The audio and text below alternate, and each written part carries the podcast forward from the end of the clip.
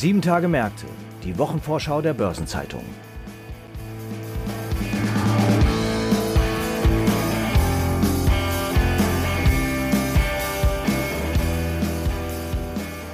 Die anstehende Woche hat es wieder in sich. Vielfältige, spannende Termine stehen an, so kommt die Quartalsberichtssaison in Schwung und Zahlen werden vorgelegt, unter anderem von Gerresheimer, Südzucker und Crop Energies sowie einigen US-Banken.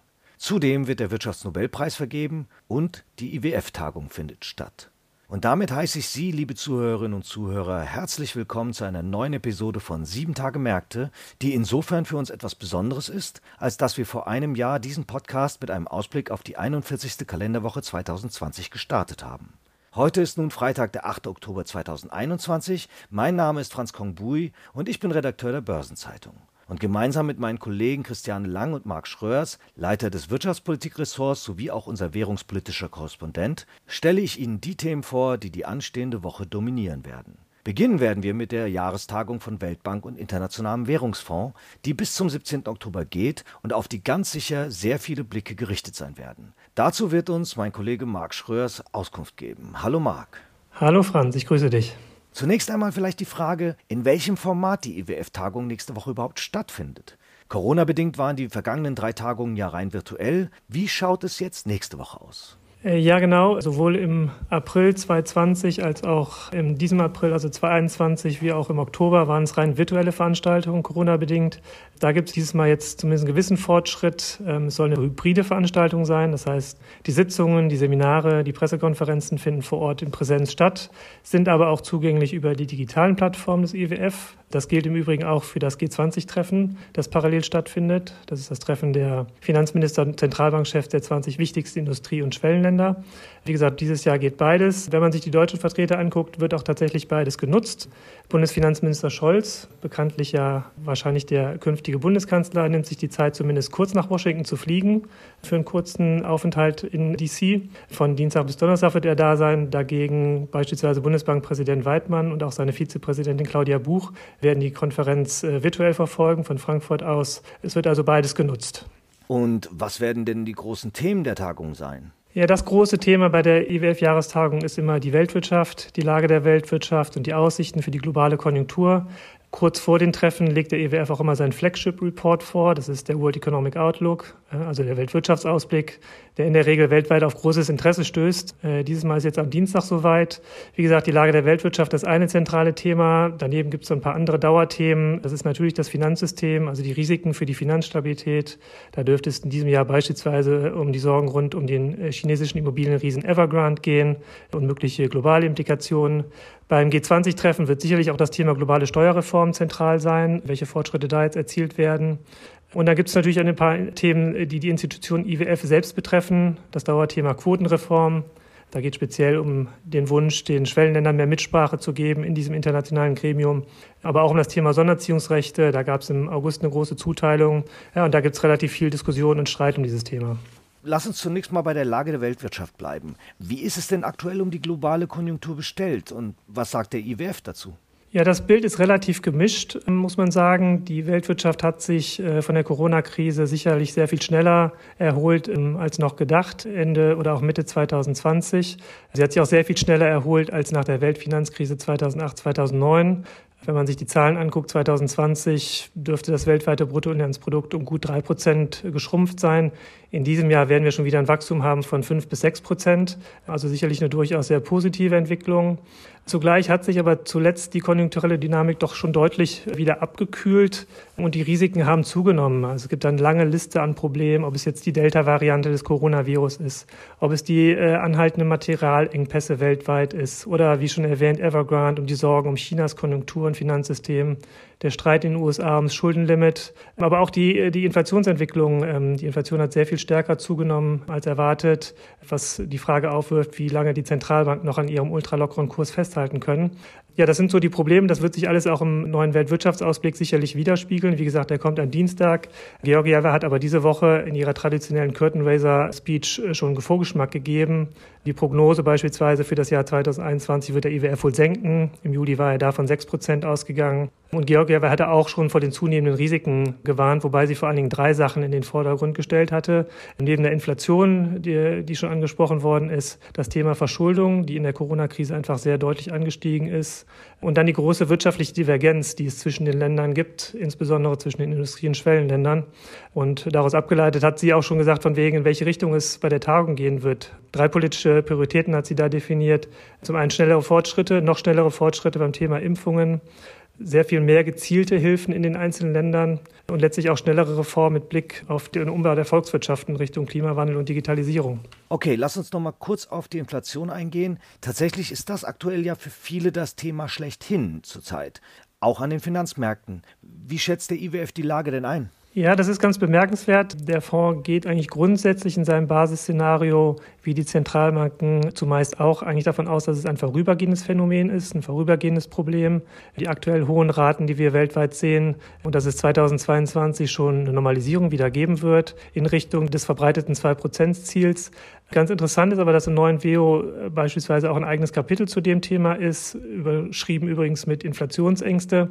Und da ist die Hauptbotschaft so ein bisschen, dass die Inflationsaussichten halt sehr unsicher sind, extrem unsicher sind und das nicht auszuschließen ist, dass es vielleicht doch einen nachhaltigen Anstieg der Inflation gibt, eine dauerhaft höhere Inflation. Deswegen auch der Appell des IWF an die Zentralbanken, da sehr wachsam zu sein, die Entwicklung speziell bei den Inflationserwartungen sehr genau zu verfolgen, klar zu kommunizieren, dass im Notfall gehandelt wird und, wenn dieser Notfall eintritt, dann tatsächlich auch konsequent zu handeln. Das rüttelt also so ein bisschen an dem Bild, dass die Zentralbanken zeichnen, dass es nur ein vorübergehendes Problem ist und dürfte sicherlich auch die Inflationsdiskussion an den Märkten schüren. Ich meine, wir haben mitunter ja auch schon eine Diskussion darüber, ob wir nicht zusteuern auf ein Stagflationsszenario. Das heißt, angesichts der schwächeren Konjunktur, wirtschaftliche Stagnation gepaart mit Inflation wie in den 1970er Jahren, ein Szenario, ein Schreckensszenario, das zunehmend um sich greift. Die Wahrscheinlichkeit ist aktuell wahrscheinlich noch eher gering, aber das wird sicherlich auch bei der Tagung Thema sein.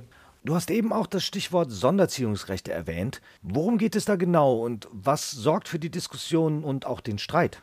Ja, die Sonderziehungsrechte, das ist ein eher technisches Thema, etwas kompliziert. Im Grunde geht es aber nur darum, dass mit einer Erhöhung dieser Sonderziehungsrechte auch der finanzielle Spielraum eines Landes äh, abnimmt. Das sind Sonderziehungsrechte, die kann das jeweilige Land gegen eine Reservewährung eintauschen. Wie gesagt, im Kern geht es darum, um den finanziellen Spielraum des Landes. Da hat man jetzt auch in Reaktion auf die Corona-Krise im August eine deutliche Aufstockung beschlossen, um umgerechnet 650 Milliarden Dollar. Das ist die größte Aufstockung, die es bei den Sonderziehungsrechten äh, jemals gegeben hat. Die Diskussion geht jetzt darum, dass der IWF und viele äh, Industrieländer, allen voran Frankreich, sich wünschen, dass diese Zuteilung, diese Neuzuteilung der Sonderziehungsrechte, dass die Länder, die das nicht brauchen, beispielsweise Deutschland, weil es in einer ganz guten finanziellen Position ist, diese Sonderziehungsrechte an andere Länder, die bedürftiger sind, speziell halt Schwellenentwicklungsländer, weiterreichen, freiwillig. Das Problem ist, dass beispielsweise die Bundesbank das ablehnt. Sie sieht da rechtliche Probleme, sorgt sich auch so ein bisschen um das Verbot der monetären Staatsfinanzierung, das im EU-Vertrag festgeschrieben ist. Ja, und da gibt es halt, wie gesagt, die Diskussion, den Streit drum. Äh, Georgia hat jetzt kurz vor der Tagung nochmal appelliert an die Länder, doch diesem Freiwill dieser freiwilligen Umschichtung zuzustimmen. Muss man jetzt schauen, was bei der Diskussion in Washington dann letztlich herauskommt. Ja, einige spannende Themen und äh, durchaus Kontroversen, die da zu erwarten sind. Vielen Dank, Marc, für den Durchblick durch die ganze Gemengelage an Themen des IWF, den du uns verschafft hast. Gerne, Franz. Wie erwähnt, gibt es in der neuen Woche noch einige weitere wichtige Termine und die stellt meine Kollegin Christiane Lang vor. Hallo Christiane. Hallo Franz. Ja, am Montag wird der Preisträger des Wirtschaftsnobelpreises bekannt gegeben. Dieser Preis gilt als der renommierteste im Bereich der Wirtschaftswissenschaften und wurde 1969 erstmals verliehen. Damit wird übrigens der Reigen der Bekanntgaben der Nobelpreisträger beschlossen. Zuvor wurden ja schon die Gewinner für die Kategorien Physik, Chemie, Medizin, Literatur und den Frieden ernannt. Verliehen werden die Preise dann traditionell erst am 10. Dezember, am Geburtstag des Stifters Alfred Nobel und die Bekanntgabe des Wirtschaftsnobelpreisträgers am Montag kann man übrigens live im Internet verfolgen ab 11.45 Uhr. Und wer ist denn nominiert? Das gibt die Königlich Schwedische Akademie der Wissenschaften, die ja für die Auswahl verantwortlich ist, vorher nicht bekannt. Man rechnet aber damit, dass es wahrscheinlich mehrere Ökonomen sind, die an US-Universitäten lehren oder bereits einmal in den Vereinigten Staaten gearbeitet haben. Und die Wahrscheinlichkeit ist außerdem ziemlich hoch, dass es männliche Preisträger sind, denn bislang wurden erst zwei Frauen geehrt, und zwar Elinor Ostrom 2009 für die Analyse ökonomischer Prinzipien von Gemeinschaftsgütern und Esther Duflo 2019 für ihren experimentellen Ansatz zur Linderung der globalen Armut. Welche Themen gelten denn im Bereich der Wirtschaft dieses Jahr als besonders preiswürdig?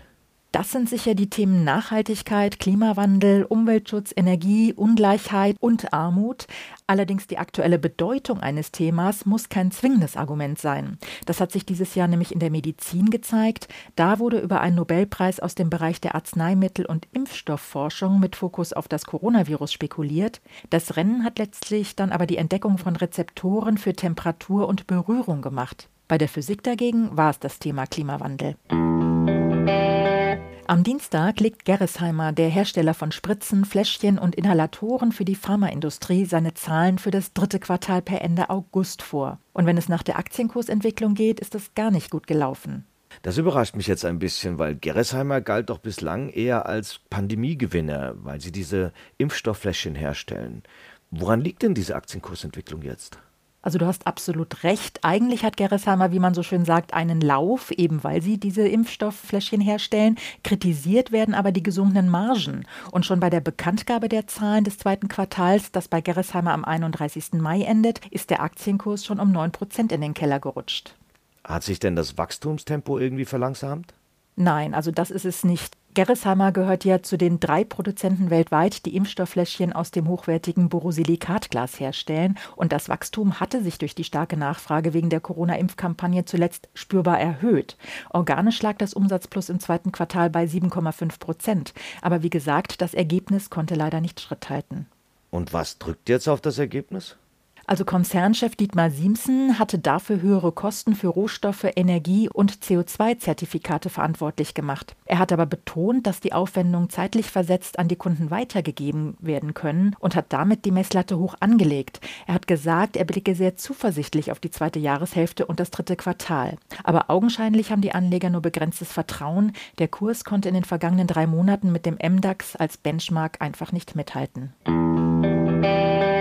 Am Donnerstag kommt der Lebensmittelkonzern Südzucker mit der Halbjahresbilanz per 31. August. Das Geschäftsjahr endet dort ja immer Ende Februar. Und die wichtige Botschaft, nach vorläufigen Zahlen ist im Kernsegment Zucker der Turnaround geschafft. Darauf musste man ja lange warten. Und Goldman Sachs-Analyst John Ennis hat jetzt sogar von einem Wendepunkt gesprochen, oder? Das stimmt. Immerhin hat das Unternehmen in diesem wichtigen Segment Zucker zwölf Quartale in Folge Verluste geschrieben und jetzt steht, eben nach vorläufigen Zahlen, zum zweiten Geschäftsquartal ein operativer Gewinn von sieben Millionen Euro zu Buche. Interessant wird aber sein, wie der Vorstand die Prognosen für den lange schwächelnden Zuckermarkt einschätzt. Und wie sieht es im Konzern insgesamt aus? Das Management rechnet für das Geschäftsjahr 2021-22 insgesamt mit einer deutlichen Verbesserung des operativen Ergebnisses. In Aussicht gestellt wurde bei einem Umsatz von rund 7 Milliarden Euro eine Spanne von 300 bis 400 Millionen Euro. Im Vorjahr lag das Ergebnis bei 236 Millionen Euro, das heißt, es wäre eine kräftige Steigerung. Die Südzuckertochter Crop Energies will ja schon einen Tag vorher, am Mittwoch, ihren Zwischenbericht vorlegen. Und sie hat ja ihre Jahresprognose jüngst angehoben. Genau. Crop Energies, ein Bioethanolhersteller, rechnet mit einem Umsatz von bis zu 1,01 Milliarde Euro. Davor waren maximal 975 Millionen Euro erwartet worden. Und der operative Gewinn soll 65 bis 90 Millionen Euro betragen. Zuvor lag die Spanne, also die erwartete Spanne mit 50 bis 80 Millionen Euro, deutlich niedriger. Und wenn sich bei der Mutter Südzucker die Aufwärtstendenz bestätigt hat, vielleicht überrascht der Konzern ja ebenfalls mit einer Prognoseanhebung.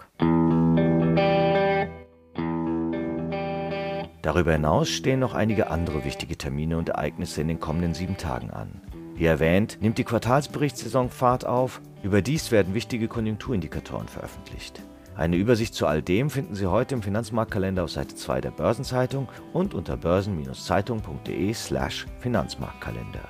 Daneben ist noch das folgende beachtenswert. Am Montag führt das Institute of International Finance IIF seine virtuelle Jahrestagung durch. Die geht bis 15. Oktober und unter anderem spricht dort EZB-Direktor Philip Lane. Feiertagsbedingt bleiben der US-Anleihemarkt sowie die japanischen Börsen geschlossen. Derweil werden die Immobilienmesse Exporeal sowie auch der ITS Weltkongress für Mobilität und Logistik eröffnet. Am Dienstag treffen sich die Agrar- und Fischereiminister der Europäischen Union. Am Mittwoch werden die FOMC-Sitzungsprotokolle und auch der Ölmarkt-Monatsbericht der OPEC veröffentlicht. Am Donnerstag bleibt die Börse Hongkong feiertagsbedingt geschlossen, Hannover Rück lädt zum Investorentag und die Patrizia AG zur Hauptversammlung. Und zum Wochenabschluss legt der Europäische Automobilverband ACEA Zahlen zu den Pkw-Neuzulassungen im September vor. Am Bundesgerichtshof wird ein Nachbarschaftsstreit aus Nordrhein-Westfalen verhandelt, bei dem es um Wärmedämmung an der gemeinsamen Grundstücksgrenze geht. Und es wird am BGH auch die Urteilsverkündung in Sachen Sanierung von Schrottimmobilien erwartet. Ein paar runde Geburtstage gibt es in der kommenden Woche ebenfalls zu feiern. Ihren 65. Geburtstag feiern Eckhard Heidloff, langjähriger Nixdorf-Chef, und Hans-Martin Buhlmann, Vorsitzender der Vereinigung institutioneller Privatanleger. 70 Jahre alt werden Alexander Erdland, lange Jahre Vorstandschef des Finanzdienstleisters Wüstenrot und Württembergische sowie Präsident des Gesamtverbandes der deutschen Versicherungswirtschaft und Herbert J. Scheidt, Präsident des Verwaltungsrates von Fontobel und ehemaliger Präsident der Schweizerischen Bankiervereinigung. Artikel zu Geburtstagen und Personalien finden Sie nicht nur auf der Personenseite der Börsenzeitung, sondern auch gebündelt in unserer Personalie-App. Und was Gedenktage angeht, hat die anstehende Woche auch so einiges zu bieten. Unter anderem den Welttag gegen die Todesstrafe, den Welthundetag, den Internationalen Coming Out Day oder den Internationalen Mädchentag. Überdies wurde vor 50 Jahren die Single Imagine von John Lennon veröffentlicht und vor 25 Jahren ging die deutschsprachige Portalseite von Yahoo online. Damals war das World Wide Web tatsächlich noch Neuland und der Webkatalog Yahoo zählte seinerzeit zu den meistbesuchten Internetseiten. Im April des gleichen Jahres war das Unternehmen an die Börse gegangen und die Aktie konnte in den darauffolgenden zwei Jahren eine Performance von plus 600 Prozent hinlegen. Heute spielt das Portal, das mittlerweile der Beteiligungsgesellschaft Apollo Global gehört, keine so große Rolle mehr. Und dann noch ein paar Hinweise in eigener Sache. In der morgigen Ausgabe finden Sie neben einer Sonderbeilage zum Thema Immobilien wie jeden Samstag die Spezialthemaseite Recht und Kapitalmarkt. Am Dienstag gibt es wieder eine neue Ausgabe von Rules and Regulations, dem Regulierungsnewsletter der Börsenzeitung in deutscher und englischer Sprache. Am Mittwoch erscheint eine neue Folge von Hashtag Volatility, der Anlage-Podcast von Börsenzeitung und QC Partners. Und da wir gerade über unsere Podcast-Familie sprechen, die hat Zuwachs gekriegt und zwar Nachhaltiges Investieren, der Podcast für die Investmentfondsbranche mit freundlicher Unterstützung von Union Investment. Dieser Podcast ist gestern gestartet mit einem Gespräch mit Jochen Thiel, Deutschlandchef von Morningstar, zu den Herausforderungen bei ESG-Ratings und Greenwashing. Eine neue Folge gibt es alle 14 Tage. Am Donnerstag, dem 21. Oktober, kommt also die nächste Episode. Hören Sie doch mal rein und abonnieren Sie auch diesen Podcast. Und im Übrigen finden auch noch ab Dienstag die zweitägige Veranstaltung Zivil- und aufsichtsrechtliche Fragen der Anlageberatung und Vermögensverwaltung und am Mittwoch das WM-Online-Seminar Die novellierten Mindestanforderungen an das Risikomanagement der Banken statt. Und damit sind wir am Ende dieser Episode angelangt. Redaktionsschluss für diese Ausgabe war Donnerstag, 7. Oktober, 18 Uhr. Eine Gesamtübersicht über Konjunktur- und Unternehmenstermine finden Sie unter börsen-zeitung.de. Alle genannten Links sind mitsamt weiteren Informationen in den Shownotes zu dieser Folge aufgeführt. Wir hören uns hoffentlich wieder am nächsten Freitag. Und wir wünschen Ihnen ein erholsames Wochenende.